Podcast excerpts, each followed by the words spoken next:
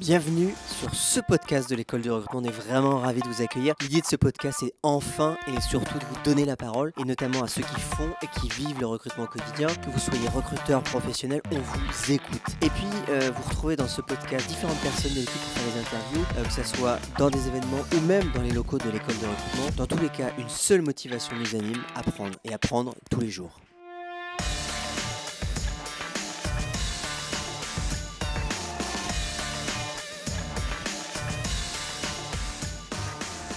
Donc bonjour à tous. Je suis avec Pierre-André Fortin, euh, l'homme du scrapping, puisqu'on est au, au SOSU 2018. Euh, Pierre-André qui s'est lancé en anglais euh, hier, avec je trouve une belle énergie, mais, mais effectivement c'était c'était c'était moi Laborieux. c'était laborieux, mais mais en tout cas le, le- tu le sais, hein, on l'a déjà dit, mais le fond du sujet il est hyper intéressant. le recrutement, euh, c'est un sujet que tu que tu maîtrises depuis quoi? Ça fait combien d'années que tu es dans ce milieu Ça fait 16 ans en tant que. euh, voilà, plus stagiaire, on va dire. 16 ans plus stagiaire. Et 18 ans avec les stages. Voilà, donc si tu fais 16-18, des gens qui ont bossé dans 18 ans dans le recrutement, il n'y en a pas des masses au final. Enfin, il y en a, mais il n'y en a en pas a. tant que ça au final. Euh, Qu'est-ce qui te fait rester dans ce métier-là? J'adore ça. Pourquoi? J'adore, j'adore. En fait, j'ai toujours pas trouvé Charlie. Attention, c'est un spoiler alerte hein, euh, pour ceux qui n'ont pas vu les présentations de Pierre-André. Voilà, non, non, mais euh, si on considère que notre job c'est de trouver Charlie, bah, je continue à le chercher. Il y, a deux- solutions. Soit je suis très très mauvais, soit non. En fait, le, job continue à m'exciter en fait terriblement. Il y a une dimension de vente qui me plaît vraiment dans ce métier. Il y a une dimension de recherche parce que finalement, euh, c'est aussi un travail. euh, c'est à la fois un petit peu la, je dirais le côté presque, comment on pourrait dire, euh, dichotomique ou en tout cas et, et paradoxal finalement. À la fois, ça nous demande un métier. C'est un métier où entre guillemets, on va passer aussi du temps sur les sur la data. Puisqu'aujourd'hui c'est de la data, mais enfin en tout cas sur les informations pour se documenter sur un secteur, sur euh, ensuite comprendre les candidats, leur écosystème. Et à la fois en fait c'est aussi un métier où on fait de la vente et du marketing finalement. Et donc c'est cette, euh, cette ambivalence euh, que je trouve particulièrement intéressante avec euh, bah, ces phases de closing qu'on retrouve dans la, dans- justement dans ces métiers de sales. Et en fait finalement c'est c'est ce qui c'est ce qui me plaît. Du coup, tu es en train de dire quoi, grosso modo, que le recrutement c'est du marketing, c'est de la vente, Ouais. Euh, c'est de la relation, Effectivement. c'est ça qui te plaît. Ah oui, clairement, clairement. Après, euh, aujourd'hui, on le fait avec effectivement des choses de, un peu geeky, avec du scrapping, avec ce genre de choses. Mais il faut pas oublier, c'est un moyen. L'essentiel, c'est bien de pouvoir. Euh, je dirais qu'aujourd'hui, la technologie nous permet d'aller bien plus vite qu'auparavant. Mais néanmoins, le fond du problème reste le même, qui est de quand on a un brief, que ce soit quand on est in-house ou, euh, chez, ou, en agence, hein, ce, que, ce, que, je suis depuis, euh, depuis 18 ans, euh, c'est de comprendre un brief qui nous est donné, derrière de réunir je dirais, suffisamment d'informations, à la fois au brief puis ensuite sur le secteur, pour le comprendre, l'appréhender et ensuite bah, répondre, enfin, répondre aux problèmes finalement. C'est la résolution de problèmes. J'aime bien ce re- retour aux bases, le brief.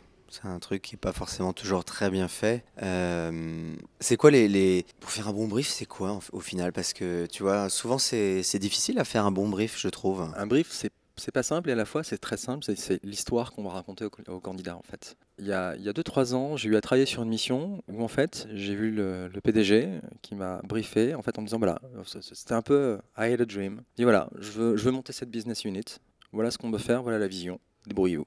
Mais du, du coup, il y avait quand même un poste derrière. Il y avait un poste, il y avait un poste, mais qui était extrêmement large en définitive. Euh, mon, mon client, mon client de l'époque était donc un, un- un acteur de la bureautique qui voulait monter euh, la distribution euh, et l'intégration informatique. Donc des secteurs qui sont à la fois connexes et à la fois finalement pas tant que ça. Et euh, c'était vraiment, ben voilà, aujourd'hui euh, on, est, euh, on est vendeur de copieurs et demain on va être distributeur informatique comme un Econocom ou autre. Waouh Et non, non, c'était ça a été extrêmement difficile euh, de comprendre où il voulait en venir, mais finalement, j'avais pas besoin de beaucoup plus. C'est-à-dire que finalement, ce qu'achète le candidat, c'est pas c'est pas un descriptif de poste, parce que euh, c'est avant tout finalement le projet, la vision. C'est ce qui à un moment ou un autre va le faire signer. Et, et comment t'as fini sur le descriptif de poste? C'est toi qui l'as un peu créé from scratch ou? En fait, en définitive, on a cette mission, cette mission qui a duré six mois, donc c'était un peu long quand même. Mais non, mais on on cherchait la bonne personne et euh, on avait, j'avais un descriptif finalement qui était assez, assez chiche. finalement, il n'y avait pas grand chose, mais il y avait, il y avait l'essentiel. L'essentiel, c'était finalement ce projet, cette vision les grandes lignes, les grandes lignes finalement du, du, de- du poste. Après, on le sait bien, sur des postes de cadre, finalement, c'est aussi un moment le bonhomme qui fait le poste. C'est- dangereux ce que tu dis dans le sens où, parce que toi, tu as 18 ans d'expérience en recrutement, Évidemment. tu mets un gars qui a 25 ans de recrutement, enfin qui a 25 ans pardon, qui arrive en recrutement et, qui, et qui prend un brief d'un CEO qui dit I have a dream. Forcément, c'est compliqué de, de le transformer. C'est- très toi, compliqué. toi, tu as cette maturité qui fait que tu es capable de construire un brief. Pour la petite histoire, ma première mission, c'était un directeur de production dans une scierie euh, au fin fond des Vosges. Et Donc une série euh, du bois, quoi. Ouais, du bois, ouais, ouais, ouais, ouais. Et euh, donc on était en 99. Et en fait, je lisais le descriptif de poste au candidat. Et parce qu'il faut bien commencer par un, par un, par un début. Et puis, euh, assez vite, finalement, on se retrouve aussi challenge quand on approche des candidats qui, connaissent l'industrie, qui connaissent euh, finalement notre client. euh, même si à l'époque, on ne disait surtout pas le nom. Ils challenge pas mal. Et au moment, on comprend que ouais, le descriptif de poste, il est important parce que malgré tout, il y a quand même des choses à valider. Et c'est ce que l'on va faire, on va dire, sur la, préqualification ou la qualification téléphone. Mais pour autant, c'est pas ce que le candidat achète. On est d'accord, mais, mais le descriptif de poste est aussi important pour Ah, faire ton sûr. sourcing. C'est-à-dire que ça va Ah, te donner tes mots-clés, ça l'oriente, euh, ça oriente ton entretien, ce que tu vas évaluer en termes de compétences. Évidemment, ça c'est inévitable. Mais finalement, souvent, je dirais que les descriptifs de poste sont, euh, en général, on, prend, on fait un copier-coller du, du poste qu'on a recruté il y a 4 ans ou 5 ans, et puis je dirais que finalement, ils ne sont pas très bien faits. Moi, il y a des éléments, enfin, c'est ce que je vais chercher en brief, c'est finalement tous les éléments de contexte pour reconceptualiser, parce que finalement, je peux prendre un exemple simple, si on cherche un, Tu, tu- tu notes, c'est-à-dire que quand tu es en, Ah avec oui. ton manager, tu notes, je tu note, prends, ah oui, c'est des notes. tu le challenges, tu lui poses des challenge. questions. c'est- En fait, j'ai deux questions et en, en général, en fin de brief, c'est bon, ok, très bien, on s'est dit ce qu'on s'est dit. c'est même- Donc tu reformules tout ce qu'il a dit. Je reformule et je Ah d'accord, c'est intéressant ça. qu'est-ce qui est finalement pour vous Alors, d'une part, qu'est-ce qui vous fait rester dans la boîte? Ok, le job, j'ai compris, mais euh, fondamentalement, qu'est-ce qu'il y a d'intéressant dedans? Alors, c'est une question qui peut heurter un peu, mais derrière, ce que je veux, c'est voir en effet ce qui, selon lui, selon sa vision, finalement, est essentiel au poste. Parce que finalement, c'est ce qu'il va, lui, va transmettre. Le, le- le- le meilleur recruteur, c'est le manager. Enfin, C'est ce que lui va transmettre au moment où il va rencontrer le candidat. ouais. parce qu'il faut pas oublier une chose, on est finalement euh, quelque part une marieuse. J'aime bien ce terme, marieuse. Ouais, je sais que tu aimes bien ce terme. Et, et- et je le revendique, je le défends. mais, euh, mais effectivement, c'est. euh, on essaie de faire finalement correspondre une offre de compétences et une demande de compétences. Et au-delà de ça aussi, c'est deux histoires. C'est aussi l'histoire d'un manager et de euh, son futur collaborateur. On a eu sur ce podcast euh, Guillaume Alexandre, qui lui aussi, euh, un peu moins, parce que lui, il a commencé en 2004 le recrutement, Mhm. ou 2000, non, 2003, je crois, donc Ouais. ça fait une quinzaine d'années.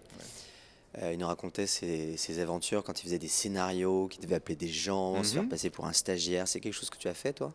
Que j'ai fait, que je continue à faire à la marge, à la marge. mais, Mais, non, mais euh, tu peux l'assumer. hein, non, non, non, hein, non, mais quand j'ai la marge, c'est-à-dire que, euh, effectivement, aujourd'hui, avec tous les réseaux sociaux ou autres, c'est vrai que l'identification est bien plus simple qu'elle ne l'a été. Euh, mais typiquement, moi, j'ai un, de mes clients qui est sur, des, sur, des- sur, sur une niche qui est le terrain de sportif, terrain de grand jeu. C'est des marchés publics. C'est des donc je recherche de temps en temps des, des commerciaux, euh, des commerciaux. C'est des gens qui sont assez peu visibles, peu sur LinkedIn, peu sur euh, et, et sur les réseaux sociaux. Qu'il faut que tu ailles chercher au Et là, il faut téléphone. aller les chercher. Bien donc sûr. là, il n'y a pas le choix. Pour, pour rappel, hein, les scénarios euh, de- des années euh, 2000, hein, quand on était recruteur, c'était on se faisait passer pour un stagiaire ou un, un fleuriste, euh, Exactement. un, Euh, un pompier qui faisait un calendrier pour passer le barrière, la barrière de la, de la- alors, de la- de la- la- du téléphone et essayer de trouver des, des gens dans les entreprises et d'identifier des noms, faire des organigrammes. c'est ça. Voilà, donc forcément pour les recruteurs euh, actuels, c'est quelque chose de la science-fiction totalement euh, peut-être, mais genre euh, science-fiction, mais pour nous, moi aussi j'en ai fait, hein, donc Mm. euh, je vois très bien. euh, mais euh, typiquement, enfin là sur ce client, je me fais passer euh, soit pour un club, un club de tennis ou euh, Ah, ça te va bien, club de tennis? ou une mairie et voilà, Et tu j'ai- appelles euh, et j'appelle bah, les, les, les com- les compétiteurs, les compétiteurs de mon client quoi. En fait, et c'est ce qui marche bien. ça marche. Ça marche. Alors, ce qui est marrant, c'est qu'avec la maturité, c'est-à-dire qu'à l'époque où, euh, quand j'ai débuté, c'est toujours quelque chose. Enfin, plus, c'est pas forcément dans mon éducation. Appris- on m'a appris à ne pas déranger les gens. Enfin bon, comme, beaucoup. Enfin, en tout cas. Et euh, c'est amusant, c'est c'est aller vraiment euh, lever, lever ses freins. Et au départ, c'est vrai que c'est des identifications qu'on fait un peu, un peu sous le manteau et un peu la sauvette quelque part. C'est toujours, on est toujours là-dessus. Avec le temps, on assume. On est... Et donc, c'est assez drôle parce que finalement, la dernière mission que j'ai faite, c'était l'an dernier. En, en moyenne sur les scénarios d'identification, d'ailleurs j'ai dû accélérer un moment, ça, prenait une demi-heure en fait, parce que je discute avec les gens et c'était assez drôle et assez amusant. Et euh, je me suis retrouvé comme ça avec une, personne qui était la, responsable de zone pour la boîte. Euh, en plus, elle fermait la boîte, donc c'était euh, pas très, drôle dans sa vie. Elle m'a raconté sa vie entière. J'avais presque des scrupules parce que finalement, je faisais passer pour un intérimaire et, et à un moment, on se dit ouais, c'est quand même pas chouette parce que la personne se livre et euh, on est dans une posture où à ce moment-là, en identification, eh bien, c'est plus Pierre-André Fortin, c'est Maxence Cantier qui parle. C'est, enfin voilà, on, on s'invente quelque part une vie, on s'invente un personnage. C'est, c'est aussi ça. Oui, c'est vrai que tu te fais passer aussi pour, un, pour une personne euh, Que tu n'es pas. Que tu n'es pas. C'était une, une des parties qui me gênait le plus, moi, quand j'en faisais. c'est-à-dire, euh, voilà, j'appelais, je m'appelais effectivement Jean- Jean- Jean-Baptiste machin, et, et quand les gens commençaient à te parler, etc., là, c'est là où, tu crées une relation, en tout cas, euh, Et on dit- au téléphone. On était, moi, je commençais à être gêné parce que je, dé- je- je n'aimais pas ça, en fait. Mais, mais voilà, ça fait partie des, des- des limites du métier. euh, et moi, en vrai, euh, je suis très content qu'il y en ait de moins en moins. euh, Et s'il y en a et que ça reste sur des, sur des niches, je trouve ça très bien parce qu'au final, ça peut donner aussi un peu de piquant euh, euh, sur, des, sur des, des métiers spécifiques, comme tu viens de le, dire. Ça donne du piquant et puis c'est quand même de toute façon un moyen de découvrir un secteur. Euh, On est, on est sur la, à la frontière de la- la- de l'intelligence économique. Enfin, il y a quelques années, j'a- j'avais une recherche à faire pour un, pour un cabinet de conseil qui, qui faisait de la, de- de la- des fusions- des fusions-acquisitions. Et ils ont toute une partie qui est ce qu'on appelle la commerciale du deal, qui correspond finalement à une étude de marché, euh, go-no-go. Pour, Est-ce qu'on se lance sur un produit, est-ce qu'on se lance sur un marché ou autre En général, c'est des études qui sont faites un peu en mode euh, effectivement sous le manteau, c'est-à-dire qu'il y a toute une partie data crunching. Mais derrière, il y a aussi des enquêteurs qui vont aller euh, prendre la température du marché. Et là, en revanche, c'est en mode euh, vraiment le, plus, le plus discret possible. Et effectivement, c'est, on, est, on est dans cette zone un peu grise pour le coup. Là, on- effectivement, c'est. Mais bon, ça, effectivement, c'est, aussi le côté excitant Ouais, du métier. C'est c'est le métier qui a été comme ça. Tu es vu un peu comme un, un geek de recrutement, et c'est vrai que c'est bien de reparler, de reparler un peu des, des basiques, des, bo- des bonnes bases. Euh, finalement, les outils, c'est pas ce qui nous sauvera. Ça fait partie des Oui. choses qu'on dit beaucoup, mais au final, il y a un côté très fun, il y a un côté, euh, il y a un côté, euh, ouais, ok, ça nous sauvera pas, et ça reste les, les- les fondamentaux sont- sont- restent les plus importants. Mais je sais que tu t'amuses beaucoup avec les outils au final. Je m'amuse beaucoup avec les outils. En fait, euh, allez, il faut que je le confesse, mais je suis un peu feignant. non, en fait, les outils, effectivement, ne s'ouvront pas. Un outil ne, enfin, un outil ne sert à rien si on n'a pas derrière, on va dire, une vision de ce que l'on veut lui faire faire. C'est une porte ouverte, enfin, que j'enfonce, certes, mais c'est bien d'être appelé. C'est-à-dire que l'outil en soi ne sert à rien. C'est ce que je vais en faire. C'est exactement, hier je l'expliquais sur mon, sur, mon, sur mon keynote sur, sur le scrapping. Euh, la première fois que j'ai scrappé euh, 1600 personnes, j'étais content, j'étais très excité. Avant de rentrer, Oui. scrapping, tu peux redire ce que c'est Scrapping, exactement? on va dire, bah, vite dit mal dit, c'est de l'acquisition de données, en général, alors non structurée, ou en tout cas structurée sur une page web par exemple, pour la rapatrier, en général sur, un, sur un- une base de données, une feuille Excel, enfin euh, de manière structurée. Euh, un exemple très très concret, ça va permettre typiquement, et moi je m'en sers pas mal, Do You Buzz est un, est un site sur lequel j'ai dû, enfin, je trouve que le, Il y a le- 500 000 CV, tu as, scrappé les 500 000 CV. pas les 500 000, mais je, je fais, je fais effectivement une recherche, une recherche booléenne un peu ciblée, et derrière, je vais pouvoir comme ça filtrer plus facilement et plus rapidement. Ce qui, ce qui est intéressant sur Do You Buzz, si on prend juste ce cas-là, c'est qu'il y a les coordonnées, il y a le téléphone, Il y il a y a, tout. le mail, donc Voilà. ça c'est des données comme ça non structurées, etc. Mais, mais c'est pas une forme de vol? Elles sont publiques, Elles sont données. publiques, donc tu as le droit de le faire, d'accord Elles sont, non, c'est pas. alors, en fait, non. les- les- en général, les- de manière générale, les sites internet détestent le scrapping. Alors. euh, Tu t'es jamais fait euh, mettre en prison par LinkedIn Parce que, Si, cas où vous ne sauriez pas, on peut se faire mettre en prison par LinkedIn pour utilisation d'outils extérieurs. si, qui, et bizarre. Alors, et je me suis fait mettre en prison par LinkedIn sur, alors pas du tout sur le scrapping. euh, J'utilisais un outil qui me permet d'ouvrir euh, X euh, onglets, onglets euh, en même temps. Et, et, LinkedIn a découvert que c'était un automate qui fonctionnait et donc a dit bon bah je suis allé sur le banc de touche, carton, carton rouge, je suis sorti du match et pendant 24 heures, j'ai pas eu le droit de jouer sur le terrain. Bon. Euh, donc c'est à manipuler avec parcimonie, bien évidemment, et euh, en ayant conscience que Alors de ton profil LinkedIn, mais pour le reste. Pour le Après, reste, bien sûr, ça- tant que ça reste des- une utilisation individuelle, euh, non, oui, euh, non, non, massive. massive, avec d'autres personnes, En fait, le, le- sur les outils, finalement, ça, c'est simplement un moment de se dire, par rapport à euh, mon, mon point de vue là-dessus, c'est je, je reprends finalement une recherche que je vais faire et je me dis mais ok maintenant puisque je sais la faire à la main, manuellement, etc. Comment est-ce que je peux automatiser pour aller plus vite? C'est une question, je dirais, de recherche d'efficience et c'est uniquement ça. Donc à l'arrière, les outils, bon, ils sont ce qu'ils sont. Euh, Aujourd'hui, c'est euh, alors si on en prend euh, en révélateur de mail, Lusha, enfin Contact Out. Demain, ce sera autre chose. Bien sûr. Mais, mais, mais toi, tu utilises un- tout, un, tout un panel d'outils Oui. pour gagner du temps. C'est ça l'objectif, donc gagner en efficacité. Euh, faire des mailings semi-personnalisés auprès d'une oui. base de données de clients que tu auras scrappé, donc dont Ouais. tu auras récupéré les données, etc. Est-ce que ça te fait gagner du temps? Clairement, oui. C'est-à-dire que, en fait, le, alors, le, le- le gain de temps, alors au départ, non. En fait. Il y Si- a- si y voilà. un coût d'acquisition. il y a un coût d'acquisition, mais en fait, si je reprends, alors après ça c'est la façon dont moi je modélise mon métier, qui est de dire finalement il y a une phase de, de- de ciblage où on va cibler les- éventuellement les, les- les- le- je dirais le terrain de jeu ou en tout cas les, sociétés ou, euh, concurrentes ou en tout cas qui détiennent les compétences qui nous intéressent.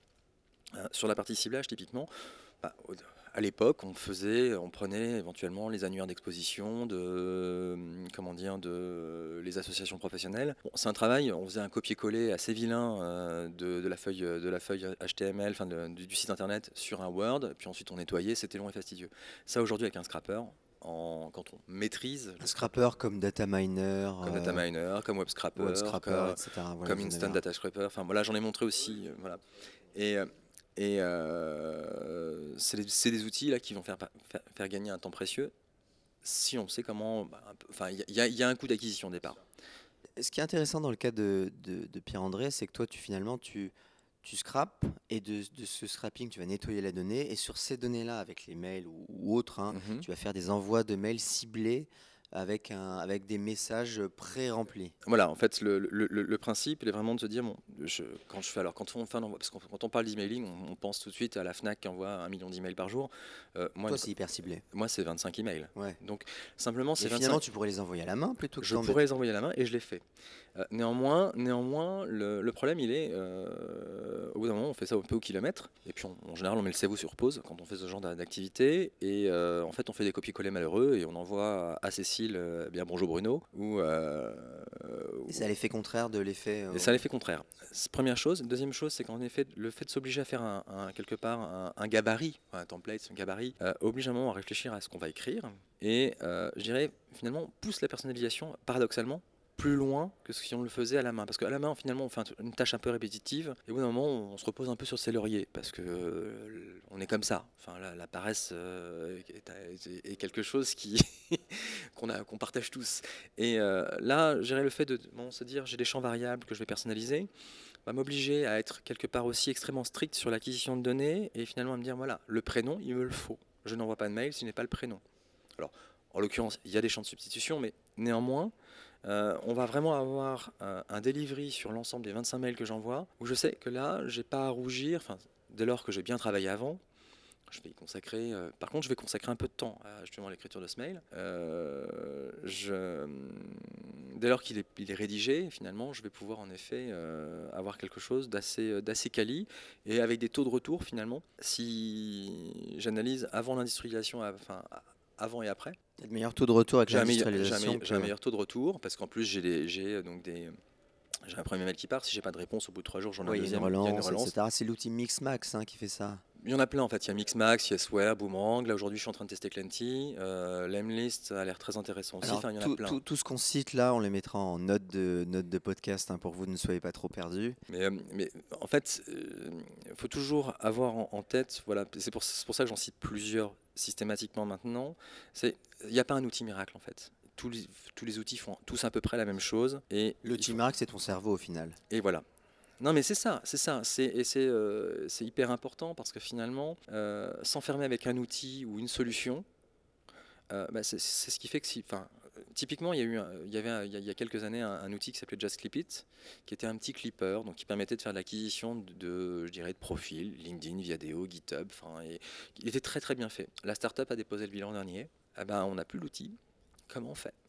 On revient à l'ancienne, mais alors c'est fastidieux parce qu'il faut écrire. Bref, c'est euh, quand. euh, j'ai la chance, la chance d'avoir à la, à maison quelqu'un qui me challenge pas mal là-dessus, euh, ma femme, qui m'a dit quand j'ai commencé à, à monter Anara, puisque j'ai monté Anara il y a 8 mois maintenant, elle m'a dit tu prends tous tes outils et elle me dit je veux trois outils de substitution systématiquement pour ne pas euh, mettre en péril la production. L'intérêt de cet exercice, finalement, ça va m'obliger à revoir tout mon flux, tout mon flux de production et à revenir un peu sur des- la méthode euh, et euh, sur euh, bah, justement réfléchir à comment est-ce qu'on peut améliorer et rentrer dans des, vraiment des démarches d'amélioration continue. Tu viens, alors je vais changer un peu de sujet du coup, tu viens la semaine prochaine en tout cas dans les locaux de l'école pour échanger avec les étudiants de l'école de recrutement. Oui, effectivement. Je suis ravi. bah, je sais que toi tu as aussi une activité de- d'enseignement. Mhm. Euh, c'est quelque chose qui est important pour toi de, transmettre? Transmettre, c'est essentiel en fait. Moi, j'ai eu- alors la chance dans ce métier finalement d'avoir des, mentors et puis des gens qui m'ont transmis. Et euh, en fait, jusqu'à présent, il n'y avait pas d'école de recrutement. Donc c'est bien, vous avez réparé quelque chose. c'est très bien. Alors il y a des- il y, y a des- choses qui existent mais qui ne sont ouais. pas entièrement dédiées en tout cas. Voilà, qui sont pas entièrement dédiés. Enfin, j'ai un- master RH, effectivement, mais le recrutement, c'est une petite partie. Enfin bon, on va pas revenir sur. Mais euh, donc c'est euh, c'est un métier, enfin moi que j'ai appris par capillarité finalement, au contact des autres, parce que les autres partageaient.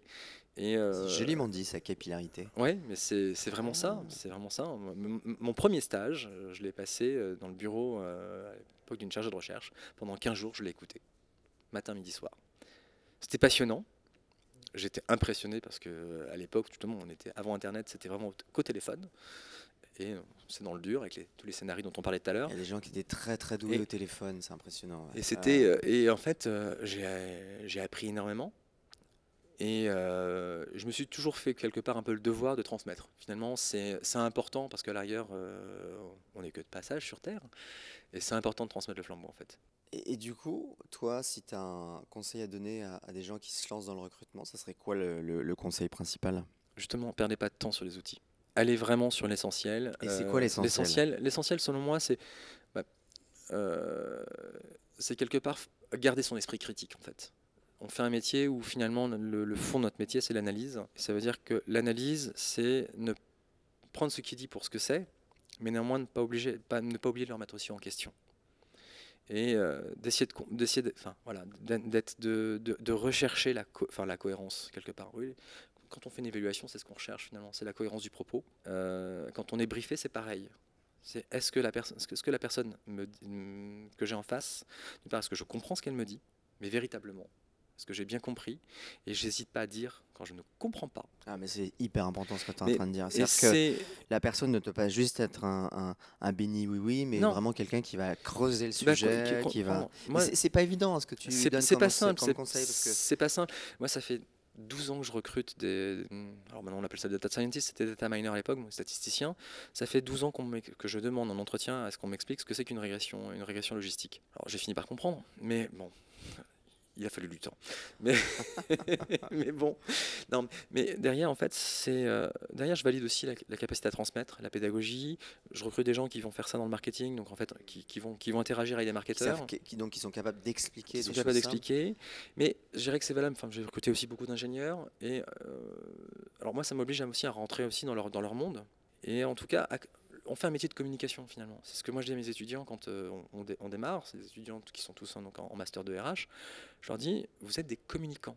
Tous autant que vous êtes, même si vous ne faites pas du recrutement à terme, c'est pas grave. En tant que la fonction RH est une fonction de communication. On ne le dit pas assez.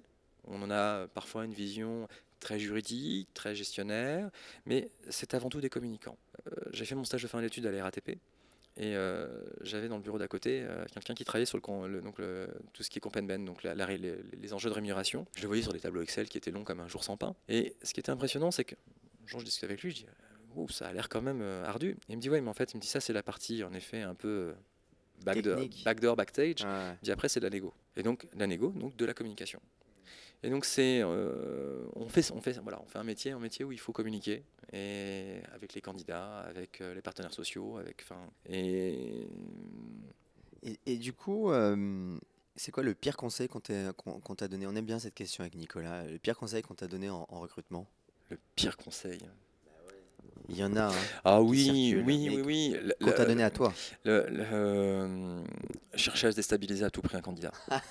Ça fait longtemps qu'on l'avait pas entendu. Non, non, mais, Mais- mais, je l'ai Il y a encore connu. plein d'apôtres de ce. Je l'ai- connu, je l'ai connu avec vraiment des, des montées en pression lors d'entretien. Euh, et Alors c'est vrai que par moment, on a envie, effectivement, quand on sent que le candidat ne nous raconte pas tout, qu'il il voit, que, une fois de plus, ce n'est pas cohérent. Il y a un moment de se dire, attends, ce que tu es en train de me raconter, euh, c'est pas clair.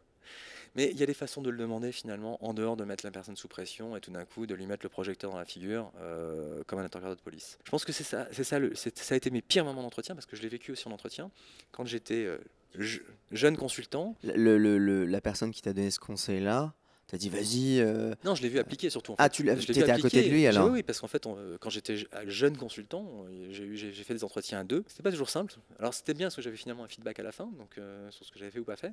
Mais j'ai vu effectivement des, la gradation, on va dire, avec le ton qui monte et des candidats craqués. Non, c'est pas simple et surtout c'est l'expérience candidat elle est quand même catastrophique. Elle est catastrophique, mais alors je dirais qu'elle continue. C'est marrant, il y, a, il, y a, quelques semaines est repassé euh, La gueule de l'emploi. Euh, ah, alors La gueule de l'emploi, c'était un, un, film documentaire. des années 2000 Oh non, de 2000, 2012. Ah, je crois que c'est plus jeune. très récent. Non, non, c'est très récent. Non, euh, réexplique ce que c'est la galère. En fait, à l'époque, parce qu'à l'époque, l'objectif de, ce reportage était, je me souviens plus du, nom de l'auteur, euh, mais euh, son but était de montrer le recrutement sans CV. Et puis finalement, donc c'était au GAN, puisque c'était euh, les, le GAN qui. désolé. C'est pas grave, hein, on mettra en note pareil le, les, les, références. Mais euh, en fait, on, assiste finalement à une séance de recrutement collectif et où euh, on va avoir, je pense, les, les, pires choses du recrutement, à savoir finalement le, le déstabilisation, la déstabilisation, le stress, la mise. c'est, il est horrible ce documentaire. Hein, il, est, il, est, extrêmement froid. En plus, la, caméra finalement est assez à charge. Le montage est à charge. Le montage est à charge et la caméra, elle, elle, est froide. Ouais, elle, elle, tourne. en permanence. Mais c'est ça existe. En fait, ça existe. Euh, c'est marrant j'avais fait un petit article à l'époque et euh, je l'ai republié du coup quand il est passé. Je crois qu'il est passé le 23 septembre euh, sur Arte. C'est pas un, c'est pas un documentaire très valorisant pour le métier. Hein. Et puis après, je crois que monsieur, ce monsieur là qui qui faisait passer des entretiens a eu des soucis après. Oui, oui, oui, oui, Non, mais en fait, mais bon, c'est, enfin. Oui, c'est tout ça pour montrer que déstabiliser, euh, mettre sous stress, etc., non seulement déjà en termes d'évaluation, si on prend même en termes d'efficacité, euh, les réactions de la personne ne sont pas des éléments tangibles, intéressants pour nous parce qu'elle réagit sous stress. Alors une personne qui réagit de façon un peu plus euh, posée, tranquille, etc., elle va lâcher des informations souvent beaucoup plus intéressantes et exploitables pour nous recruteurs. Effectivement, alors maintenant on peut très bien dire, oui, mais de toute façon on recrute des commerciaux, donc qui vont être sous stress, il faut qu'ils soient sous stress.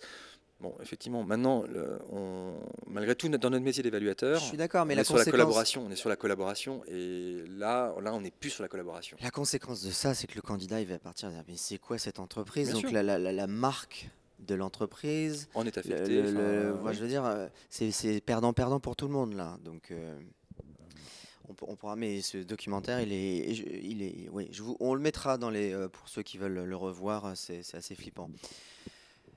Il y a un truc que j'aurais bien aimé te demander, c'est, tu as des conseils de lecture, bouquins, de choses pour des gens qui, qui veulent creuser le sujet? Alors, j'ai une formation littéraire. justement. Euh, mais c'est pas grave, on est ouvert. Bah, la comédie humaine. C'est incroyable que tu ça. Ah non, non, mais pour moi, enfin, ça fait partie des, Je trouve que chez Balzac, on va retrouver des archétypes de, de caractères, de personnes. Enfin, c'est bluffant. Enfin, alors, ça fait peut-être en effet très old school, etc. Effectivement. mais bon, je l'assume pleinement. Mais euh, d'une part parce que euh, Balzac a, je dirais, enfin fait partie euh, des gens qui vont jeter les bases finalement aussi du, du 20e en littérature. Euh, moi, je, suis un fan de Mauriac, j'ai fait mon mémoire de maîtrise sur, Mauriac et je retrouve énormément de, dimensions balsaciennes chez, cet auteur. et je dirais qu'effectivement, euh, j'ai lu assez peu, assez peu de bouquins, je dirais, dits professionnels. Je, lis pour mon plaisir, je, continue à lire, mais j'aime bien des histoires. Là-dessus, je reste un enfant. Et je trouve que voilà, il y, a un fond. Enfin, en tout cas, c'est. Euh, euh, je, m'en suis beaucoup servi. Quand, j'ai commencé dans le métier, en fait, je me sentais un peu légitime parce que finalement, j'avais une maîtrise de lettres, j'avais un master RH, mais enfin, so what. Et je me disais, mais. Donc, je me servais de deux choses. C'était la linguistique, ce que j'avais appris en linguistique pour analyser un discours. Et puis ensuite, de me dire, mais finalement, cette situation où cette projection, elle me rappelle certaines situations qu'on a, lues, etc. Et il faut quand même pas oublier que c'est des êtres humains qui ont écrit, qui ont écrit, donc ils décrivent quelque part. On est sur imaginer, c'est quelque part une projection d'image.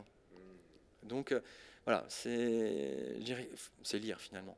Peu importe ce qu'on lit, enfin, mais ouais, lire. Ah, c'est marrant, Comédie humaine de, de Balzac, on mettra encore une fois le, le bouquin, j'imagine que vous le trouverez facilement.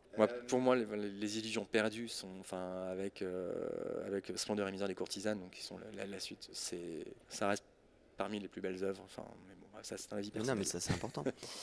Euh, un dernier mot? C'est, quoi ton le recrutement? Amusez-vous. Je pense que c'est un, un, métier où on a, on a une chance inouïe. C'est pour durer, il faut s'amuser aussi, je pense. Hein alors c'est valable dans tous les métiers. Euh, on a quand même une grande chance, c'est qu'on fait un métier où on voit finalement des professions complètement différentes. Euh, moi je suis en cabinet, donc c'est vrai que j'ai la chance en plus de voir des secteurs différents. Et on en définitive un métier un peu de touriste, au sens où on, voyage, non mais on voyage d'un métier à l'autre, d'une industrie à l'autre. Et c'est euh, c'est passionnant. Ah, ça fait plaisir d'entendre ça. Si tu savais, si tu peux transmettre ça aux étudiants de l'école la semaine prochaine, ça serait top, quoi. C'est important. Où est-ce qu'on peut te trouver c'est quoi euh, Adresse mail, LinkedIn C'est quoi tes, meilleurs, euh, tes moyens de communication favoris aujourd'hui euh, Ouais, LinkedIn, LinkedIn bien évidemment, Twitter et, puis, et puis Facebook de plus en plus finalement. Pierre-André Fortin que vous pourrez trouver dans toutes les bonnes crèmeries. Merci à toi. Merci Laurent.